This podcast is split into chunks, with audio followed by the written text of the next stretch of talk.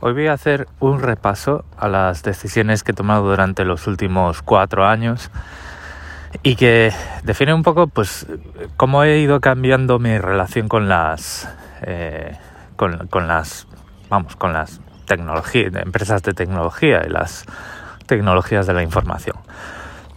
Si os acordáis empecé más o menos a finales de 2018 a darle vueltas al, al tema de dejar de utilizar eh, Google. Eh, bueno, en realidad, en verano de 2018, eh, cuando todo el escándalo de las de Cambridge Analytica se empezaba a aterrizar y empezábamos a ver con, con gran vergüenza ajena cómo los políticos estadounidenses empezaban a intentar doblegar a Mark Zuckerberg en los en las sesiones estas que hacen ¿no? y, y ver cómo con vergüenza los políticos pues no se enteraban de la mitad de la tostada, pues decidí empezar a hacer mi parte y borrar mi cuenta de Instagram y borrar mi cuenta de Facebook. Eh, con esa carrerilla empecé a mirar a Google con otros ojos, empecé también a ver eh, cómo Google se relacionaba con nosotros y cómo Google modelaba su modelo de negocio alrededor del, usuario. Y aún reconociendo que los servicios de Google son los mejores, como servicio web, Google es eh, la empresa que mejores servicios para el usuario hace. Eh, yo con lo que no estoy de acuerdo es con no poder pagar, no poder pagar por esos servicios y que por lo tanto pues Google esté utilizando pues eh, todo mi eh, toda la información de navegación a través de eh, sus servicios y otros servicios a través de, la huella digital del navegador, a través de la huella del dispositivo, cookies de terceros y demás.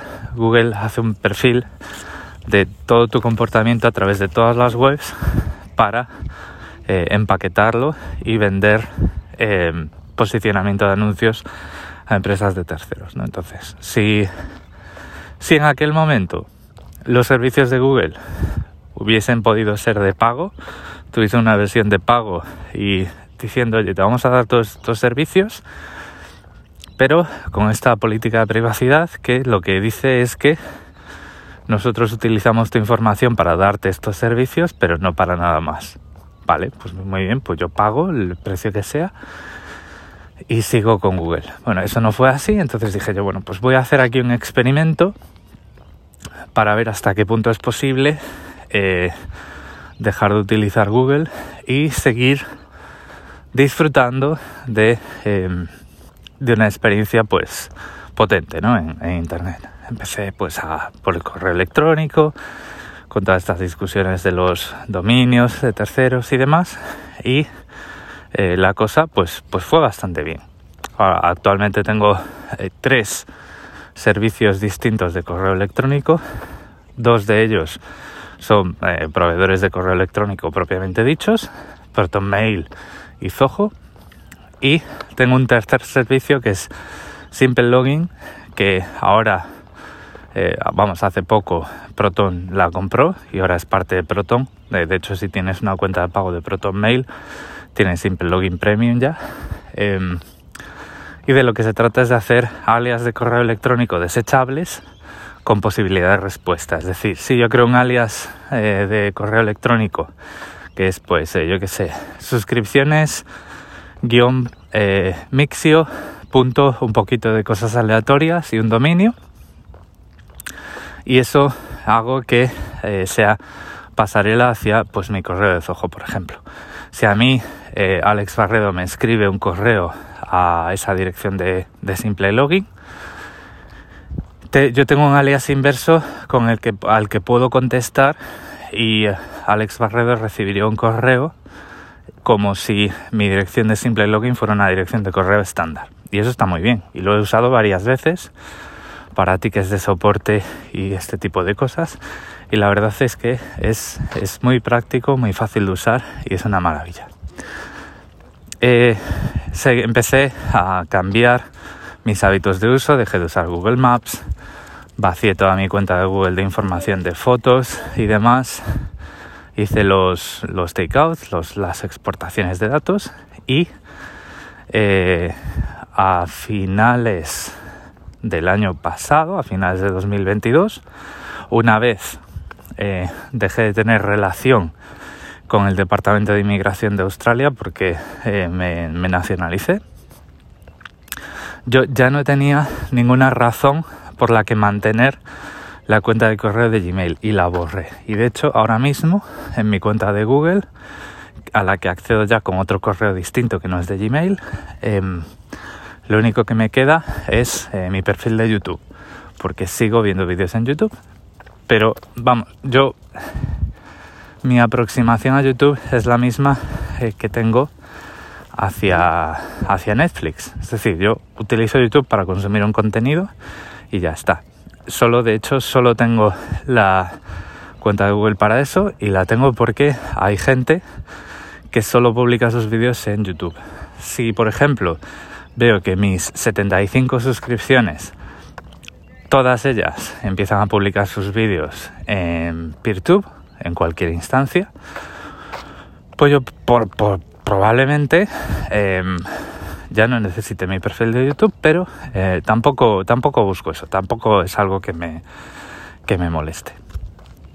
Una cosa diferente sería a dónde yo publico mis vídeos, ¿no? si decido publicarlos, pero como no es el caso y no lo estoy haciendo, pues no hay un motivo ahora a, corto plazo para buscarme otra plataforma de, vídeo. Em, y así con todo. Eh, a medida que ha ido pasando el tiempo, eh, hemos visto como eh, una red social que era fantástica, que era Twitter, se convertía en un bar nazi. Muchos de ellos, muchos de nosotros la dejamos.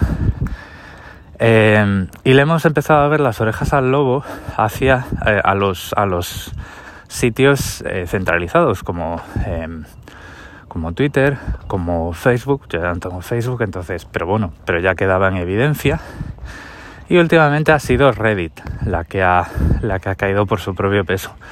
Yo nunca fui un gran usuario de Reddit, sí que siempre tuve usuarios, eh, los borraba periódicamente porque tampoco le veía mucho valor y siempre me pareció Reddit una cosa un poco oscura en algún sentido, o sea, no me pareció una, una experiencia tan sana como en otras redes, entonces pues eh, no le saqué gran partido. Pero ahora lo que estamos viendo es como una, una startup que se las daba de, abierto, de la, puerta principal a Internet, pues se viene abajo por, em, por lo de siempre, por el capital, por el venture capital, por intentar subir su valor hacia los inversores, hacia una potencial venta. Y vemos como en las grandes empresas tecnológicas, en realidad nunca, o sea, siempre ha sido acerca nuestra, o sea, nosotros como usuarios siempre hemos estado en el medio, en la ecuación, pero no en el lado bueno. Nunca ha sido, todos esos servicios nunca son para nosotros. Siempre son acerca de nosotros, pero no son para nosotros. Entonces, ahora estamos viendo como mucha gente en lo que se refiere a servicios web, pues va dejando esas plataformas centralizadas y va empezando a buscar su sitio sitios cómodos, sitios que a lo mejor no dan tanto tanta euforia, ¿no? como la gamificación, como decir, ay, pues cuántos likes, pues cuánto cuánto eh, cuántos retweets tengo, ¿no? Eh, la posibilidad de que el, el, el, el esquema de moderación o el esquema de posicionamiento de esas redes sociales que normalmente ya se le llama algoritmo porque ¿para qué, no? cuando para mí un algoritmo es como el, algoritmo de la burbuja o el quicksort que todos estudiamos los que nos dedicamos a la programación para ordenar una lista, ¿no? O sea, un algoritmo es un conjunto ordenado de pasos que te lleva un resultado, al resultado que tú quieres. Bueno, pues ahora ya algoritmos es cómo la red social posiciona sus elementos. En, en cualquier caso, la posibilidad de que la red social escoja uno de tus, uno de tus estados, uno de tus, una de tus publicaciones, y la convierta en viral, pues en, en, redes más descentralizadas y en redes más abiertas como eh, las del Fediverso, pues ya no es tan posible, pero lo que estamos volviendo es, eh, muchos de nosotros al menos, eh, no la mayoría, ¿vale? No creo que sea la mayoría, pero muchos de nosotros estamos volviendo a, al Internet de finales de los 90, principios de los 2000, donde las webs no eran perfectas, eran feas, pero encontrábamos la información que queríamos y encontrábamos la eh, red social, la red de contactos que a nosotros nos, nos venía mejor. Y, yo la verdad es que, o sea, sí que estoy notando que a veces el, cuerpo me pide, el, cerebro reptiliano me pide parte de esa satisfacción que tenía cuando veía que, un, que uno de mis tweets resonaba en Twitter.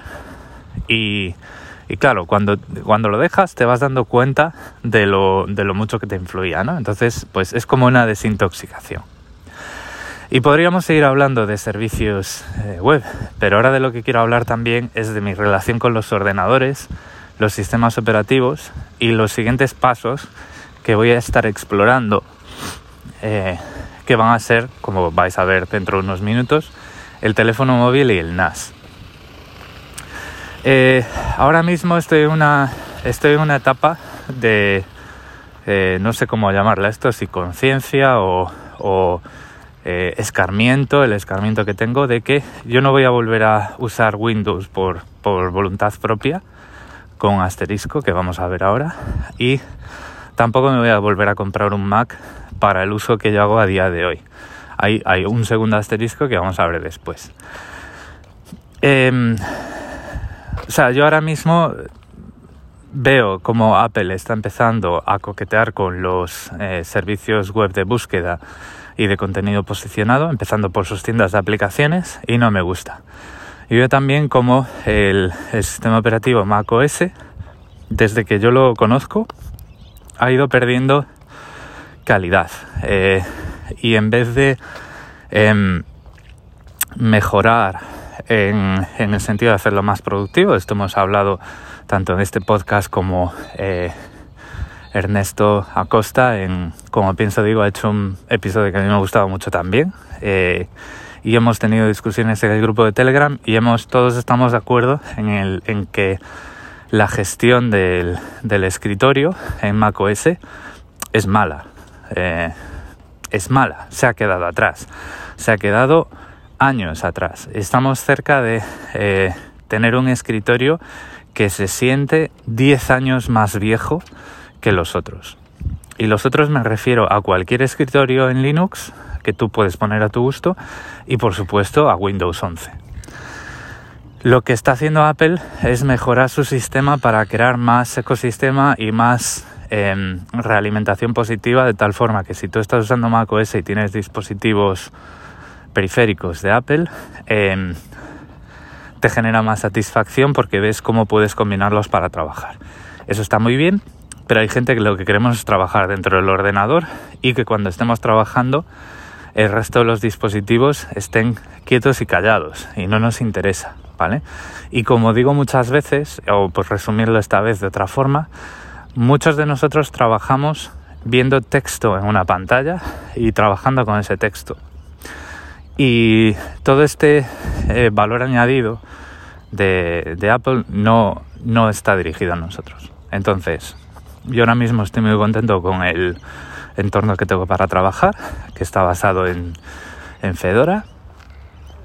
Pensaba que echaría mucho más de menos el menú global de aplicaciones de KDE, pero con la pantalla increíblemente buena que tiene el portátil que tengo ahora, pues ya no necesito ese extra de espacio que me da quitar los menús de aplicaciones de las ventanas y poner un único menú arriba. Entonces, pues eh, ya estoy viendo GNOME con otros ojos. Pero lo que quiero decir es que em, lo que siento que tengo ahora adelante cuando uso el ordenador, siento que es completamente mío y no estoy a merced de eh, caprichos del departamento de negocio o del departamento de producto de una empresa cuyos intereses no son los míos. Los intereses, yo ya he contado varias veces que desde mi punto de vista el usuario pro que define Apple no soy yo. Yo uso ordenadores profesionalmente, pero el usuario pro, eh, el, eh, digamos, el destino de los, de los ordenadores que tienen la coletilla pro en Apple es el, el productor de vídeo, el productor de audio, el productor de fotografía. Y yo, si tuviese cualquiera de esos em, de esas profesiones o lo utilizase o tuviese algo de eso como un hobby serio, pues probablemente me lo plantearía por, por lo que todos ya sabemos. Nadie está diciendo aquí que los ordenadores de Apple sean, eh, sean malos. Pero lo que sí que estoy diciendo es que para mí ya tienen, incluso aunque yo tuviese esa profesión, ya tienen un peaje muy alto que es el, el hecho de que eh, en el esquema de los negocios relacionados con las tecnologías de información de hoy en día y con la electrónica de consumo, ya hay muy pocas cosas que nos pertenecen, hay muy pocas cosas que las compramos y son realmente nuestras. Windows, por supuesto que no lo es. Eh, sí que es cierto que cuando tú te compras un PC, el, el dispositivo, aun cuando es cerrado y propietario, es mucho más abierto y lo llevamos viendo pues unos 32, 33 años eh, desde que le podemos instalar Linux a los PCs y hay muchos millones de personas trabajando día a día eh, con sistemas Linux, aunque no son ni mucho menos un porcentaje significativo y por eso el año de Linux en el escritorio nunca llega, pero eh, el PC siempre ha sido más amigable hacia iniciativas abiertas. Sin embargo, pues ni siquiera ya lo es, porque si nos ponemos, eh, bajamos un nivel del poder escoger el software que usas, que en el Mac puedes instalar Linux, pero es mucho más trabajoso y los resultados son más inestables, yo esto lo he vivido. Em, os recuerdo que tuve instalada una Ubuntu durante bastantes meses en un MacBook Pro de 2014 y va bien, pero me costaba trabajo manual mantenerla. Bueno, pues si ahora bajamos un nivel más y nos vamos al hardware, en realidad hay muy pocas marcas eh, en las que tú tengas control, ¿no? Eh, al menos en portátiles. En sobremesas, un sobremesa PC, pues ya todos sabemos que desde el punto de vista, desde el momento en el que tú te lo puedes montar tú solo, pues quitando el, el firmware de la placa base, que suele ser propietario, es lo más abierto que hay. Bueno, pues en portátiles ya empiezan a haber eh, compañías y modelos de otras marcas que intentan em, adaptarse a esta otra forma de pensar, pero en general si tú te compras un portátil, eh, vas a una tienda y te compras un portátil, eh, cierras los ojos, señalas, pones el dedo en un portátil, ese portátil va a tener un montón de trabas para poderlo considerar tuyo. Eh, falta de mantenimiento durante los años, imposibilidad de comprar piezas para repararlo tú mismo, em, em, compañías que deciden dejar de repararlos a los pocos años porque es un modelo orientado al gran consumo y lo que quieren es generar nuevas compras y ahí se mezclan eh, temas de los que también hemos hablado aquí. Las cosas no nos pertenecen, las cosas no son reparables y las empresas lo que hacen es ver nuestro dinero como un recurso a explotar. Entonces, eh, de ahí que pues haya ido cambiando y haya ido viendo cada vez con mejores ojos cosas como los portátiles framework y que ahora mismo esté aquí. Y va a ser muy difícil sacarme de aquí. Y ahora vienen los asteriscos. Windows ya le he dado pal pelo en muchos episodios acerca del seguimiento que hace el propio sistema operativo ya eh, metiéndote eh, Edge y Bing hasta en la sopa. Pero aquí hay, una, aquí hay un tema. Em, si yo, por ejemplo, en un determinado tiempo mi situación cambia y mi situación cambia de estar trabajando para una empresa que me proporciona un portátil corporativo a tener yo que aportar el mío o tener yo que hacer un eh, tráete tu propio portátil me interesa trabajar para esa empresa o con esa empresa y solo trabajan con Windows, pues yo ahí haré, pondré todas las ecuaciones, todas las cosas en la balanza y veré si me interesa o no hacer una partición o tener un segundo disco duro, lo que sea, para poder eh, hacer esa actividad. Eso para Windows, ¿vale? Lo mismo, por ejemplo, si yo, cuando mi hija tenga 5 eh, o 6 años, decido renovar el PC de escritorio, eh, probablemente no me compre una licencia de Windows para empezar, pero si hay algún juego que yo quiero, al que quiero jugar y que no funciona en Linux, pues eh, me lo plantearé y pues también pues habrá que ver cuando mi hija estudie en el colegio cuál es el entorno que se utiliza en ese colegio, ¿vale? No estoy cerrando portazos, estoy diciendo pues lo que, cuál es mi situación a día de hoy y lo que yo estaré utilizando mientras mi situación sea la misma, ¿vale? Por voluntad propia y para lo que estoy haciendo ahora mismo, Windows no tiene cabida. Eh, es posible que en unos pocos años el, panorama de los videojuegos en Linux se haya indistinguible a lo que es a día de hoy en Windows, porque lo estamos viendo eh, cómo ha cambiado todo desde que Steam sacó la Steam Deck y desde que Steam empezó a sacar estas librerías de Proton y Vulkan y todas estas movidas. Entonces, pero claro, o sea, si, si vas a invertir para tu ocio y tu ocio no está en la plataforma en la que usas, pues, pues verás la forma de eh, protegerte de los efectos negativos de sistemas eh, como Windows, pero pues también verás la forma de encontrar la manera de, de vamos, de, materializar el, el, hecho de que quieres jugar un determinado juego, ¿vale?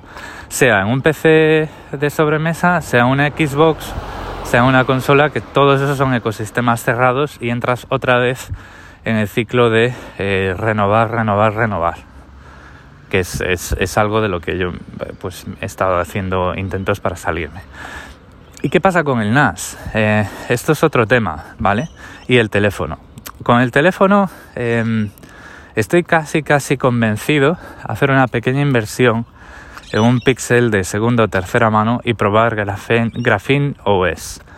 Graphene OS, Graphene OS, es un sistema operativo alternativo basado en Android para teléfonos Pixel que está eh, orientado a la privacidad y viene sin servicios de Google y viene también con una eh, tecnología de, o sea, una forma de instalar los servicios em, de Google en un sandbox, es decir, aisladas, aislados completamente del, eh, del resto del dispositivo y sin posibilidades prácticas de conseguir eh, la, misma huella de dispositivo que tienes en el resto del ecosistema de aplicaciones.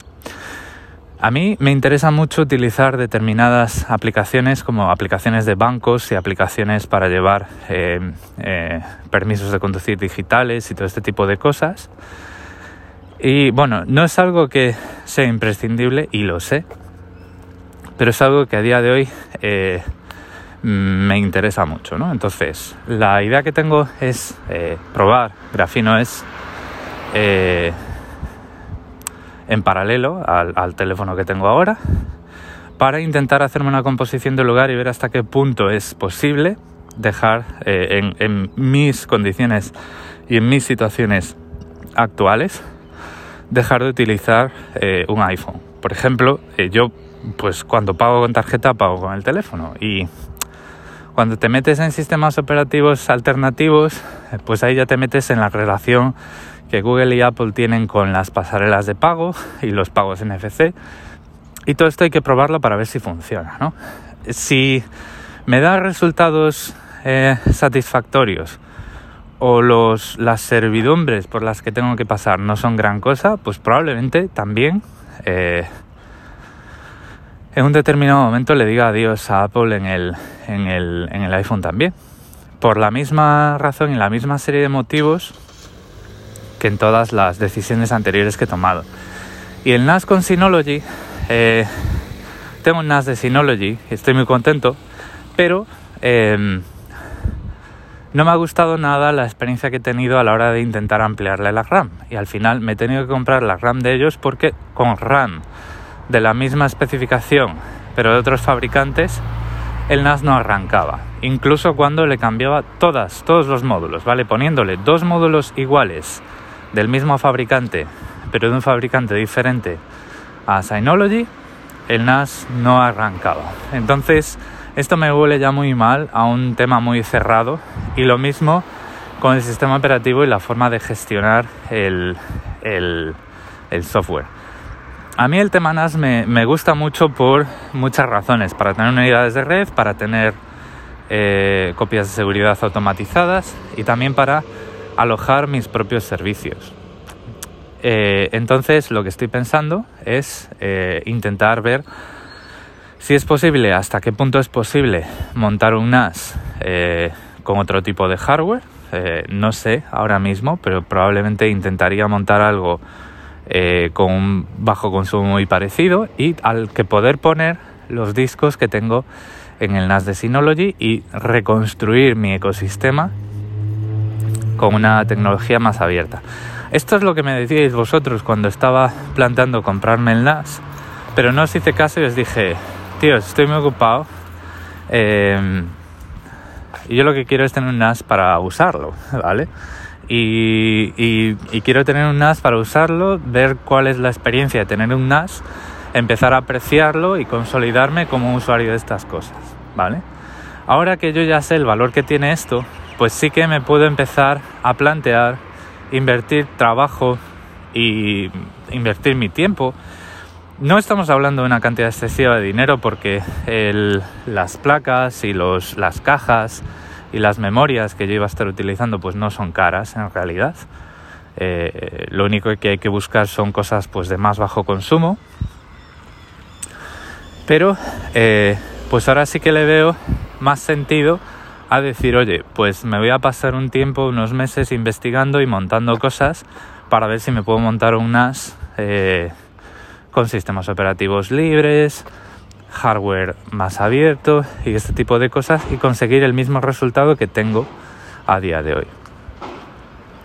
Estos son proyectos a medio y largo plazo porque, vamos a ver, si no tengo tiempo para grabar podcasts de calidad, para escribir blogs y para jugar, pues para este tipo de cosas, pues eh, las cosas pues van a ir todavía más lentas. Pero son ideas que tengo y son ideas que si no es para el siguiente reemplazo del el teléfono o para cuando el, el NAS em, se me quede corto o, o decida o, o, o pienso lo que sea, pues son cosas que van a ir lentas. Pero digamos que son los dos últimos reductos en los que yo em, quiero dejar este tipo de cosas. El Apple TV, podríamos hablar también del Apple TV, pero el Apple TV me está dando muchos más años de vida al, al Timo Tele que tengo con Samsung. Pero bueno, yo creo que eh, como repaso a dónde estamos y hacia dónde queremos ir eh, a día de hoy y cómo he ido dejando de utilizar productos de las de las grandes tecnológicas más y más y ya estoy empezando a tener planes para dejar de utilizar los que me quedan. Yo creo que ha quedado un, buen, un buen episodio de recapitulación y a lo mejor para estas conversaciones del NAS y del teléfono, pues ya podemos ir al grano en, las semanas siguientes. Semanas que, por cierto, voy a tener un parón bastante importante entre julio y agosto. Eh, por motivos. Pero eh, si no veis episodios no os preocupéis porque esto pues ya sabéis que eh, viene y va como Gandalf. Cuando tiene que venir, cuando tiene que ir. Hasta aquí el episodio de hoy. Espero que os haya sido interesante. Muchas gracias por el tiempo que habéis dedicado a escucharme y recordad que en las notas del episodio tenéis todos mis medios de contacto. Un saludo.